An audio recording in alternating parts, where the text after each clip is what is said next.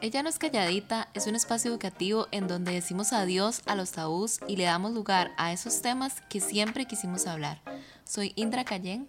Y yo, Ari Rodríguez, y en este espacio te invitamos a escuchar lo que debimos hablar siempre.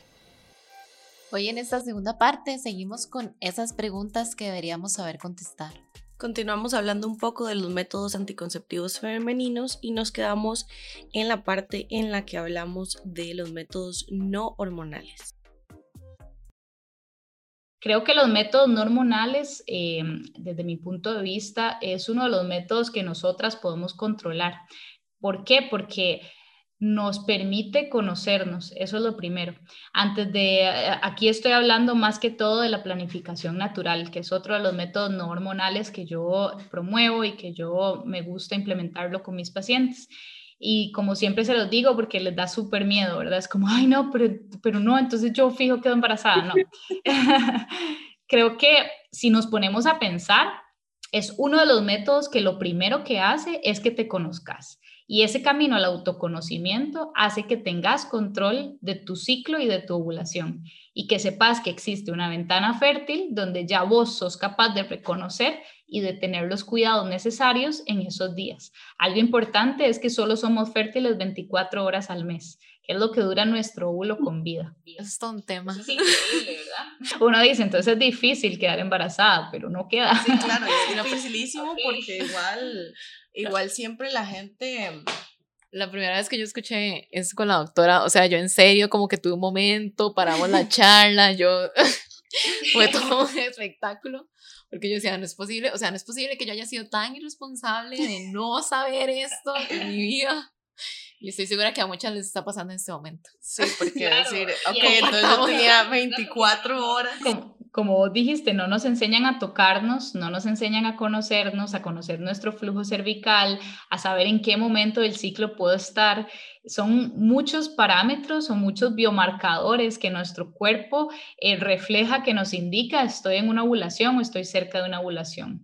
Igual creo que es algo que se debe enseñar desde la escuela, sin embargo no existe, ¿verdad? Ni tampoco quizás la madurez no es la misma, pero igual si uno tuviera la información, pues todo podría cambiar, ¿verdad? Y todo podría ser muy diferente. Yo te pregunto, ¿qué pasa si vos estás tomando pastillas? estás tomando pastillas hormonales y se te olvidan un par de días.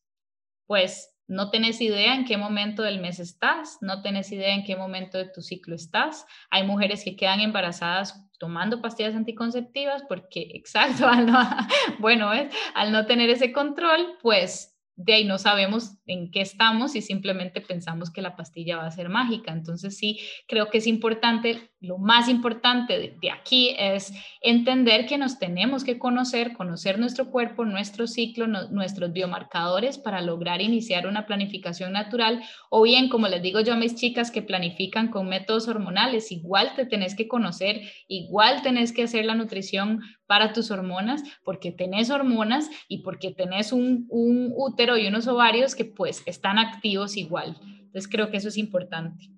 Y qué loco, porque de verdad, como vos decís, 24 horas y uno toma, bueno, yo por ejemplo tomo pastillas todo el mes. Entonces es todo un mes tomando anticonceptivos para técnicamente esas 24 horas. Exacto. Sí tal vez, tal vez podríamos hablar un poco más de los hormonales como tal, de lo que hacen como muy específicamente. Sí, bueno, ahí olvidé mencionar este, el dispositivo intrauterino o el DIU, que tenemos varios tipos. El dispositivo intrauterino, que es de cobre, este no es hormonal es, un, es muy similar al hormonal en cuanto a su anatomía, por decirlo así, a su forma, ¿verdad? Es como una T, por eso le dicen la T de cobre, que se introduce intraútero, o sea, está dentro de tu endometrio eh, a diferencia del método hormonal, esta T lo que va a hacer es generar un ambiente no posible para que asciendan los espermatozoides ni tampoco para que se dé una implantación, porque al liberar como esta sustancia de cobre, pues lo que hace es hacer un cambio en la consistencia de tu endometrio. Em, hay eh, diferentes eh, cosas acá, ¿verdad? Y es que, bueno, seguimos ovulando, entonces, como yo siempre les digo, igualmente hay que tener ese control, porque existen también chicas que han quedado embarazadas utilizando eh, la T de cobre, entonces ahí vuelvo y repito, la parte del autoconocimiento es lo más importante, los métodos no son 100% efectivos, ¿verdad? Siempre tienen un 5 o un 2% de riesgo de embarazo, entonces ahí la importancia de conocerte. Em, y existe también el método intrauterino, el dispositivo intrauterino que es hormonal, por ejemplo, eh, la Mirena o la Yaide, no sé si, si han escuchado eh, estos términos, pero exacto, pero son métodos que lo que hacen es secretar hormona, la hormona que secretan es la progesterona. Eh, hay artículos o estudios donde se ha demostrado que hay mujeres donde pueden tener ovulaciones, pero en un 90% de los casos no hay. Eh, un 90% de los ciclos más que todo, ¿verdad? No hay ovulación. Es solamente progesterona, eso quiere decir que también hace un cambio en el endometrio, haciendo un endometrio más que todo como secretor, como glandular, con dificultad de ascenso de los espermatozoides porque hace el moco más espeso. Eh, y también no, no sería como accesible tampoco una implantación. Entonces tiene como ambas partes. También impide la ovulación, pero hace un ambiente no posible para que los espermatozoides eh, asciendan. Es un método que está indicado en ciertas patologías ginecológicas o patologías pélvicas, entonces sí es importante que es beneficioso dependiendo del caso y dependiendo de la persona, no es para todas. Em, pero sí, eso ya es algo que se debería personalizar. Un poco similar al, al implanón, ¿verdad? Que el implanón no, no hace pues este efecto eh, local, pero sí es un implante intradérmico que se coloca generalmente en el brazo y también libera solamente la progesterona. Entonces también impide la ovulación y también puede hacer eh, un poco de cambio en la consistencia del moco, no igual que la, que la de poprovera o que algo, perdón, que, el, que la mirena, porque no está local, ¿verdad? Localizado en, en el endometrio. Yo tenía dos preguntas aquí, ahora que hablas del implanón. ¿Qué pasa con, em, no sé, honestamente no sé si la caja lo está poniendo como en niñas pequeñitas o si sí se puede, o si yo mamá llego, llevo a mi hija y simplemente digo, ok, listo, póngale esto y ya, todos contentos y felices. O sea, ¿cuáles son como las repercusiones a largo plazo de, por ejemplo, llevar una niña de 11 años hasta que sea, no sé, cada cuánto se cambia o Ok, el implanón es un método que sí están utilizando sobre todo en adolescentes, eh, pero esto es básicamente por la facilidad. ¿A qué me refiero? Que las adolescentes pues se ha visto que tienen mucho más riesgo de que se les olvide tomar la pastilla o de que se les olvide ir a ponerse la inyección. De esta forma están protegidas. Generalmente lo están haciendo en adolescentes en riesgo que han tenido, por ejemplo, embarazos adolescentes y que pueden tener riesgo de tener otro embarazo, entonces de una vez deciden ponerles el implanón eh, para así evitarlo. ¿Verdad? O sea, evitar pues embarazos eh, no deseados, hacer un método que no tienen que estarse tomando una pastilla, no tienen que estárselo cambiando, puede durar de 7 a 10 años en tu cuerpo, eh, ahí dependiendo del, de la marca, pero hay unos que dicen 5, 5, 7 años. Yo en mi caso preferiría estarlo valorando cada 5 años y hacer el cambio, ¿verdad? Porque es dependiendo de, eh, de cada caso. Ahora, con el implanón, yo sí he tenido la experiencia de pacientes que han tenido muchos efectos adversos, pero en el momento que lo tienen puesto, mucha inflamación o tensión mamaria, les duelen mucho los pechos, esto porque al ser solo progesterona actúa como si estuvieras en un premenstrual, es lo que yo trato de explicarles, porque recordemos que en la fase lútea premenstrual, donde estamos como full de progesterona, vamos a tener como más síntomas inflamatorios, ¿verdad? Dolor pélvico, todos estos eh, dolor mamario, a veces pueden haber como em, no sé, como sensación de hinchazón o de retención de líquido, pues esto he visto que está pasando con el implanón también eh, al ser una progesterona que se está liberando diariamente, ¿verdad? Entonces recordemos lo que les mencioné antes, que las progesteronas sintéticas o las progestinas también ejercen un efecto inflamatorio en nuestro cuerpo, entonces pues podemos sentirnos así. Eh, se ha visto también que pasa también con eh, la mirena es que tienen muchos spotting o sangrados durante el mes. Ahora, como a mí me gusta explicarles, cuando hay spotting, hay que valorar por qué está pasando, porque muchas veces es falta de algún nutriente o falta de algo para que me ayude con esos procesos de detoxificación hepática para poder, pues, eliminar las hormonas que no necesitamos y que no estén en ese juego. Em, durante nuestro mes que haga de privación, pues a cada rato, ¿verdad? De, pedacitos de endometrio. Entonces creo que ahí sí es importante valorar bien qué está pasando. O, quizás hablar un poquito, em, no lo mencioné, pero hablar, hablando de la planificación natural del método sintotérmico, que es algo que tampoco nos, nos explican mucho em, y es algo que, que es muy importante, ¿verdad? Aquí como generalmente uno se pregunta por qué muchos doctores no lo recomiendan o vamos y solo nos dan pastillas o que es la forma más fácil, ¿verdad? Lo que yo les digo es tal vez la forma más fácil para el médico de corregir un problema, pero no necesariamente lo más beneficioso, ¿verdad? Porque si pensamos a largo plazo, el uso de pastillas anticonceptivas o de anticonceptivos hormonales, pues nos pueden generar más riesgo de trombos, más riesgo de cáncer, otro tipo de cosas que, bueno, podríamos evitar si no tuviéramos tanta exposición, digamos, por un largo plazo. Eh, entonces, este método sintotérmico es un método natural de planificar a partir de nuestros biomarcadores de ovulación eh, que mm, requiere que el profesional tenga un acompañamiento más cercano con el paciente, porque es muy difícil que con una sola sesión se comprenda bien el método sintotérmico. De hecho, cuando tengo pacientes que quieren optar por este método, lo primero es que hagan algún curso de en serio conocer su ciclo, de conocer sus hormonas, de conocer eh, de qué se trata el método antes de poder cuantificar. Se trata básicamente de cuantificar y conocernos, ¿verdad? Conocer tu ciclo, tus hormonas y cuantificar absolutamente todo lo que te suceda durante el mes para lograr hacer conteos de ciclo mes a mes y valorar estos biomarcadores principales de ovulación, que en general son el moco cervical, la temperatura basal y las pruebas de ovulación, que son sencillas, se hace como una prueba de embarazo, se orina en un stick, es, como igual que la prueba de embarazo, pero son pruebas de LH de ovulación, donde te van a indicar si estás ovulando o no estás ovulando. Entonces, todo junto con conteo y cuantificación, pues es un método bien controlado donde puedes, em, pues fácilmente saber si estás ovulando o no estás ovulando y si podemos protegernos o no. Ahora, no es algo que sea tan sencillo, ¿verdad? Es algo que sí requiere su tiempo. A, a, mí todavía me cuesta, todavía me cuesta como valorar el moco y todo. O sea, a veces es como, ok, ¿por qué estoy tan seca si debería estar ovulando? ¿Qué pasa? pero, sí, es algo muy difícil porque es aprender pues, a escucharse. Y eso a nadie se lo enseñan, literalmente. Sí. Exacto, sí, porque como les dije, bueno, antes de ser doctora soy mujer y también intento, em, pues, hacer todo en pro a mis hormonas y a mi ciclo, porque es algo que uno como médico también deja mucho de lado, ¿verdad? Y son esas cosas de inhibir a lo más que se pueda, todo lo que se pueda, porque estoy súper ocupada y no nos tomamos como el tiempo para nosotras. Entonces creo que es eso, el tiempo el tiempo que podamos tener para nuestro cuerpo. En el caso de que un oyente esté pensando en ir a buscar su primer método anticonceptivo, ¿qué consejos le darías a la hora de llegar al médico? Y además queremos recordarles que, bueno, este es un tema a elegir con el profesional, con los profesionales, ya que muchas veces los anticonceptivos, como mencionábamos antes, nos ayudan con algún padecimiento y Sí, que no solo alguien va a llegar y decir como, bueno, no, yo no quiero planificar con métodos hormonales porque, porque yo no quiero y esto y no me gusta, cuando en realidad tienen un montón de cosas buenas cuando se tienen que usar. Es parte de, es medicina, al fin y al cabo. Sí, totalmente.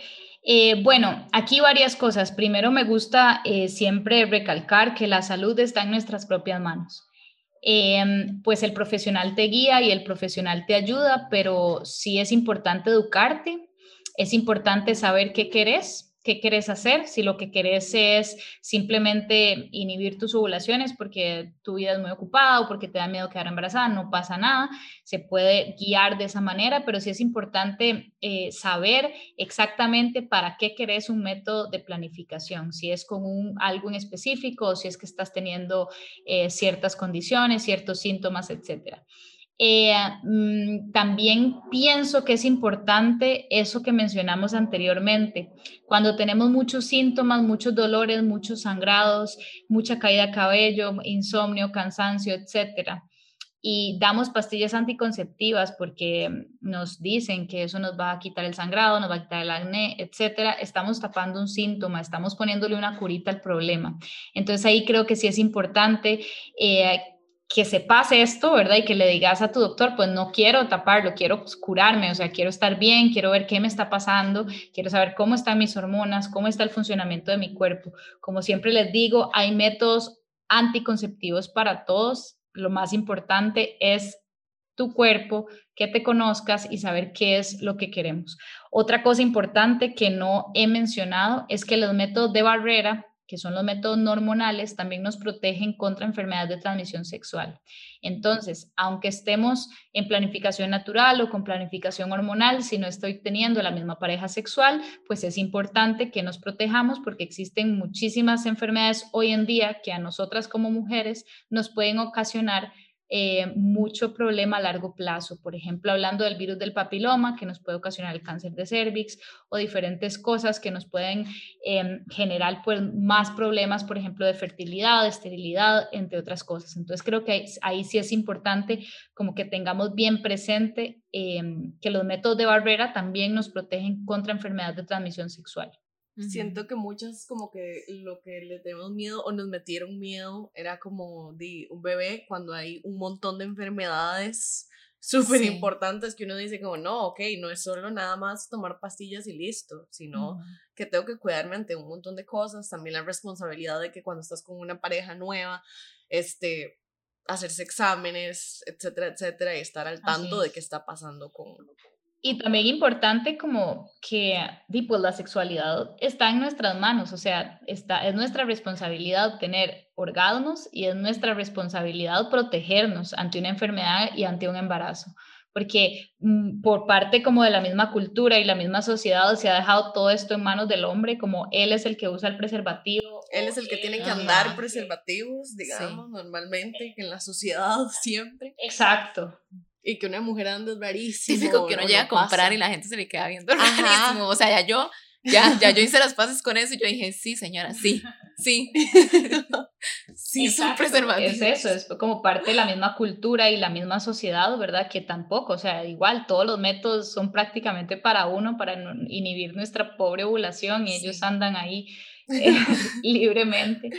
Entonces creo que sí es importante eso, que los hombres también tienen responsabilidad sobre ellos, ¿verdad? Sobre, bueno, no, no concebir eh, y no contraer enfermedades sexuales, así mismo nosotras. O sea, creo que ya esto es algo individual y personal, que si bien es cierto, es lindo compartir en pareja y pues que la pareja te apoye y que vos también apoyes a tu pareja, etcétera, pues ahora y pues existen muchas cosas, tal vez no tenemos una pareja fija y tenemos varias parejas, o sea, pues hoy, hoy en día pasan, pasa de todo y pues no, no es nada mal, simplemente que sí tenemos que cuidarnos y protegernos y tener responsabilidad sobre eso. Y bueno, eso de hecho nos lleva a uno de los últimos temas que, bueno, además de que ya nos dijiste que nada más somos fértiles un poco de tiempo del mes, este, la vez pasada leíamos eh, como un post, creo que fue, que decía que nosotras somos fértiles esas 24 horas que decís, mientras que un hombre es fértil todo el tiempo. Y nos preguntábamos el por qué controlar hormonalmente a una mujer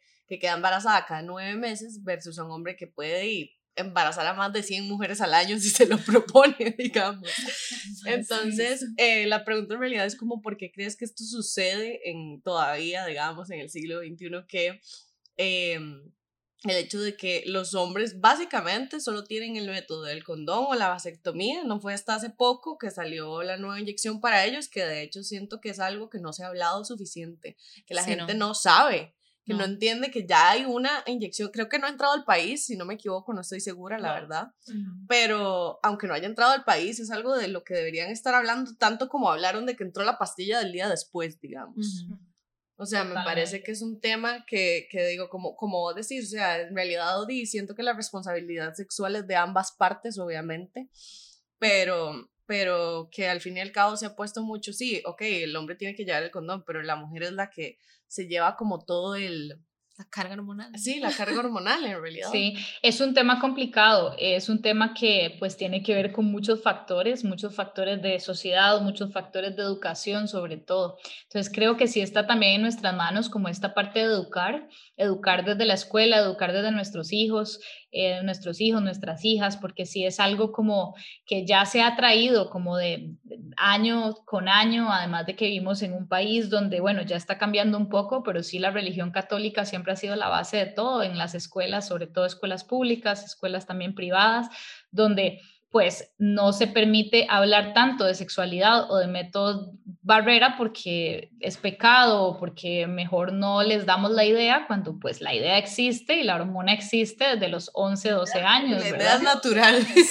la idea sale natural. Exacto, muy difícil de, de evitar. Ahora, si hablamos de la vasectomía, también es un tema que ha sido difícil implementar al hombre, ¿verdad? Aun, siendo el más fácil, o sea, Siento estamos que hay hablando. mucho tabú detrás de la masculinidad con las vasectomías y lo sé porque he visto muchos amigos Sí. que dicen como, no, jamás, yo no me voy a operar, a mí no me van a cortar nada. Y es como, ¿por qué? ¿Por qué? O sea, uno tiene que aguantar todas las hormonas, los cambios de humor, lo- los dolores, el, el estar embarazada, digamos, el parir, que es Sí. algo doloroso, como para que un, no sé, o sea, normalmente siento que tienen como una idea muy errónea que Siento que, que también les da miedo como someterse a un proceso quirúrgico aunque sea menor, porque es súper menor, o sea, es menor, digamos, eso se hace un- en- incluso en el consultorio médico, no tienes que pasar un quirófano, o sea, los urólogos lo hacen en, consulto, en consulta médica, son ambulatorias, se van para la casa, mm, no tienen casi repercusiones como en el caso de la mujer, que es cortar las trompas uterinas, es una cirugía, ¿verdad? Eso es algo muchísimo más invasivo con respecto a la vasectomía que no es tan invasiva. Entonces sí creo que hay falta también ahí de educación, todo el tema del machismo, del, eh, de sociedad educacional, o sea, creo que son muchos factores. Por eso yo insisto tanto no como en hacer comparativas, sino en entender que cada, la sexualidad es mi responsabilidad. Yo me protejo. Y si yo no quiero métodos hormonales, yo aprendo de mi cuerpo, aprendo de mi ciclo, aprendo del método sintotérmico y hago planificación natural. Y también ahí la, la, importancia que yo siempre les hablo a mis pacientes de fortalecerse como mujeres y fortalecer ese no puedo, hoy no puedo tener relaciones con vos, o hoy no quiero, o hoy voy a usar preservativo porque estoy en mi ventana fértil, porque pasa mucho que lo callan o no lo dicen porque les da miedo, o no lo dicen porque Por les da vergüenza, sí. aunque estén, ¿verdad?, ante un método natural. Entonces, sí, importante como todas las áreas de nosotras tienen que estar súper fuertes, tanto eh, psicológica, emocional, eh, de conocimiento, de educación. Entonces, sí creo que es un trabajo eh, global de amor propio, de um, estar con nosotras mismas, de conectar con nuestro ciclo, de conectar con nosotras y tener esa seguridad, ¿verdad? De poder decir, ok, hoy sí puedo, hoy no puedo, o etcétera, ¿verdad? Entonces creo que... que sí. podría, debe, debería de ser así siempre, sin importar si estás en un método sí. o no, en realidad, de saber sí. decir no, y no quiero, y no puedo, uh -huh. etcétera. Totalmente. Y bueno, además de todo, queremos pues darles el, el mensaje que claramente, y como lo decía la doctora, bueno, como lo dice Karen, este, la anticoncepción es una cosa, pero la responsabilidad sexual está en manos de todos, en manos de nosotras, como lo decíamos, cuidarnos de muchísimas enfermedades y estar atento a sus exámenes de ETC. Eh, personalmente, las enfermedades pues, de transmisión sexual son muy agresivas con las mujeres, considero yo, son muy rápidas, en cuestión de tres meses ya uno puede haber desarrollado una displasia moderada, o sea, realmente es como de, de, tomar en cuenta y de ser responsables con nosotras mismas y educarnos mucho, educarnos mucho porque sí, bueno, a mí personalmente considero que es muy agresivas las enfermedades y, y hay bueno, que tenerles sí, mucho cuidado. Hay que tener sí. mucho respeto. Cuidado. Entonces acordarse de eso, de que obviamente este episodio fue para hablar de los anticonceptivos, pero que hay un montón de cosas detrás, obviamente que no, que a veces no le ponemos atención o no le ponemos tanta importancia como debería. Eh, y son de, de, los más importantes. Así es, sí, ahí la, también la importancia de siempre consultar y ir a su médico de confianza, a realizarse los papanicolados anuales. Realmente, eh, si hablamos del, del, cáncer de cervix y las displasias, es un tema eh, totalmente aparte que podríamos pues conversarlo un día eh, si quisieran Eh, pero sí hay la importancia de hacerse los papanicolados por lo menos cada dos años. Realmente, eh, solo para que les quede claro, si es de crecimiento lento, no es tan rápido. Sin embargo, existen muchísimas cosas que nos pueden repercutir a nosotras. Entonces, sí, por eso es tan importante como tener los chequeos, tener todo, todo esto en control. Y como vos dijiste, las enfermedades de transmisión, hay muchas que podemos valorar en sangre, que también sería bueno pues tener siempre controles eh, también al respecto.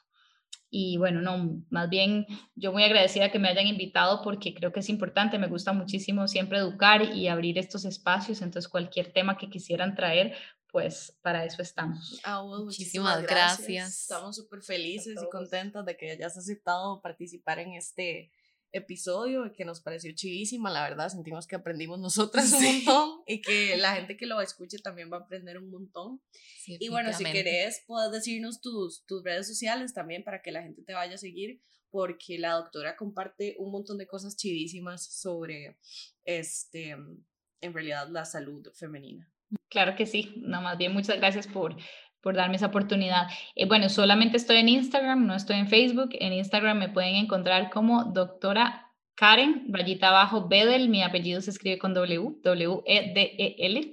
Así aparezco en Instagram y para consultas o lo que necesiten pueden también ahí acceder a mi Insta bio y ahí sale mi número de teléfono, el WhatsApp, para que puedan también eh, hablar o coordinar cita o lo que necesiten, pues ahí con mucho gusto. Igualmente estamos haciendo diferentes cosas para este mes. Vamos a tener charlas gratuitas de salud femenina. Eh, que lo estamos organizando para finales de mes, entonces se las vamos a compartir también para que las vean. Muchísimas gracias. Nosotros fuimos a un taller con la doctora, es buenísimo, aprendimos un montón, todo el tema de las 24 horas y mi cabeza explotando, entonces súper recomendado. Sí, muchísimas gracias. Esperemos tenerte pronto de nuevo. Muchas gracias.